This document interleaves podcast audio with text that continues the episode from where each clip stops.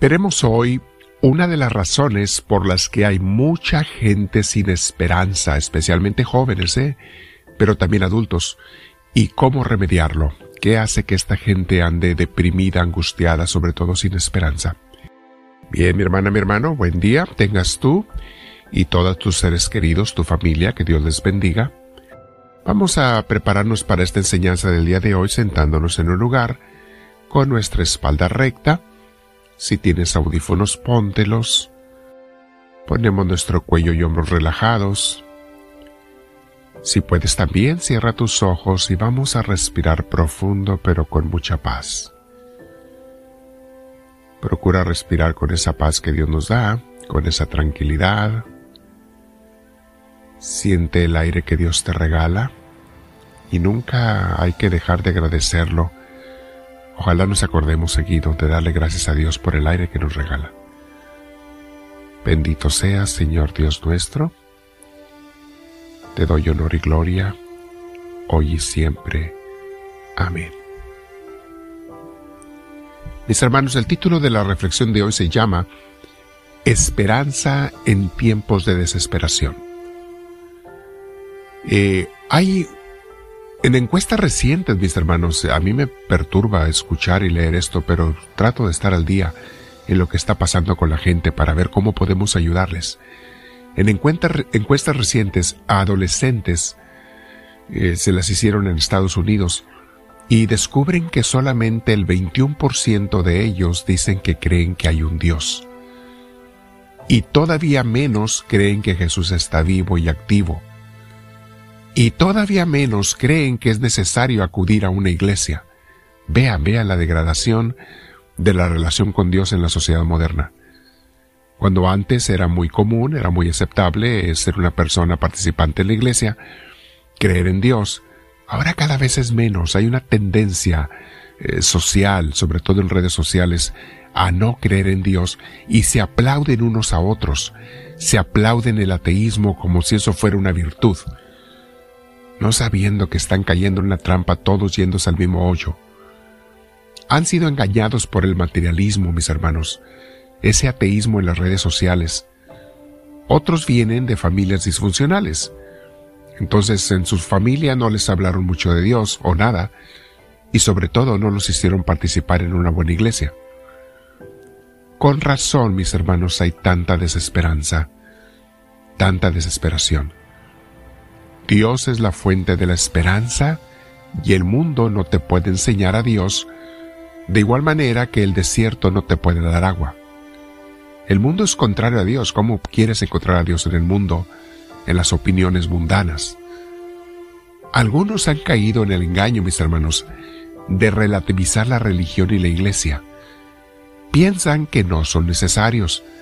Y he escuchado a gente adulta también. Oh, no, no hace falta. Eso es para cuando se ofrezca, y si es que se ofrece, o para cumplir con una tradición. Otros piensan que la religión les estorba y se engañan creyendo que pueden ser lo que ellos llaman espirituales, entre comillas, sin ser religioso. Para empezar, ni siquiera entienden lo que significa la palabra espiritual.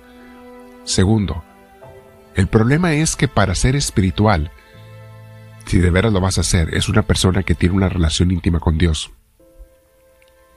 Primero debe ser religioso.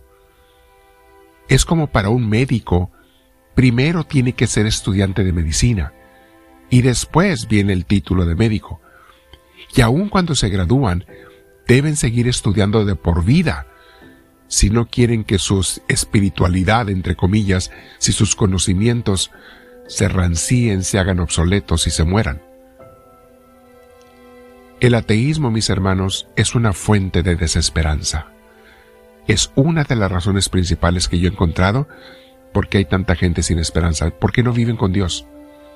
No tienen a Dios o ni siquiera creen en Dios. Bien dijo León Tolstoy, si no existe Dios y una vida eterna, entonces esta vida es una broma estúpida y cruel. Los ateos creen que todo lo que hagas en este mundo no sirve para nada, porque tú mismo morirás y desaparecerás para siempre. Entonces, ¿Para qué hacer bienes si eso se va a caer en la basura? ¿Para qué portarte bien? ¿Para qué crear virtudes? ¿Para qué incluso hacer bien a los demás? ¿Para qué? Si te vas a morir se acabó todo. Y por eso los ateos andan sin esperanza en su propio orden, en su propia ley. Ellos creen solamente en sí mismos, pero no aceptan el orden de Dios, la ley de Dios y la vida eterna. Ve qué tristemente vivieron sus últimos años y murieron los grandes proponentes del ateísmo. Lee sus biografías para que veas como Friedrich Nietzsche, Karl Marx, Jean-Paul Sartre y otros han vivido angustiados o infelices por lo menos y repartiendo infelicidad con sus enseñanzas, contaminando a la gente. En el caminar con Dios y el crecimiento espiritual, no existe la autodidaxia, mis hermanos. Tú no puedes ser un autodidacta religioso o espiritual.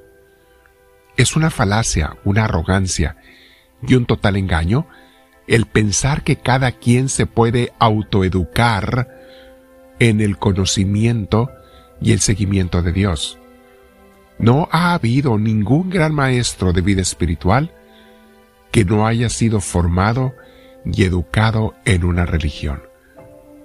Hasta Jesús mismo fue criado desde chico en el judaísmo, llevado al templo desde los primeros 40 días de nacido. No olvidemos, mis hermanos, que la esperanza está íntimamente ligada a la fe, a vivir con Dios. Si no hay fe, no hay esperanza. Escucha las hermosas palabras en Isaías 40:31. Dice así, Los que confían en el Señor tendrán siempre nuevas fuerzas y podrán volar como las águilas. Podrán correr sin cansarse y caminar sin fatigarse. ¿Quién puede tumbar al que confía en Dios? ¿Quién puede robarle la esperanza al que tiene la fuente de la esperanza que es Dios mismo en su corazón? ¿Quién se la puede quitar? Nadie. San Pablo nos dice en Romanos 15, versículos 4 y 5. De hecho, todo lo que se escribió en el pasado se escribió para enseñarnos, a fin de que alentados por las escrituras, perseveremos en mantener nuestra esperanza. Que el Dios que infunde aliento y perseverancia, fíjate dónde viene, primero que las escrituras nos mantienen en la esperanza, segundo, que el Dios que infunde aliento y perseverancia les conceda vivir juntos en armonía, conforme al ejemplo de Cristo Jesús. Mi hermana, mi hermano, en realidad, a veces de ver a este mundo como está desordenado, como lo hemos destruido, y en gran parte por vivir en contra de la ley de Dios, tú ves que hasta lo estamos destruyendo con el calentamiento global, con la contaminación del aire, quemar tanta gasolina, tanto carbón, tanta contaminación a los mares, a los ríos, a las calles. Lo estamos destruyendo y eso es motivo para que los jóvenes y todo el mundo se desespere. Te digo una cosa, tú haz todo lo que está de tu parte para hacer lo que Dios quiere y mantener este mundo limpio, ordenado y no contaminar o contaminar lo menos posible. No gastes electricidad extra porque eso es contaminación. Para producirla contamina. Manténlo lo más limpio y ordenado que tú puedas. Y de ahí en fuera, tu esperanza en Dios. ¿Qué va a pasar con el mundo? Lo que Dios permite y quiera. Y si Dios quiere que este mundo se acabe mientras estemos con Él, adelante Señor, pertenos contigo. Quédate meditando con el Señor, mi hermana, mi hermano. Recuerda, el que tiene a Dios tiene esperanza. El que tiene a Dios tiene alegría. Y tú y yo tenemos una razón para vivir porque tenemos a Dios. Quédate con Él. Comparte esta enseñanza con tus conocidos, con tus contactos. Dile al Señor, háblame Señor, que tu siervo te escucha.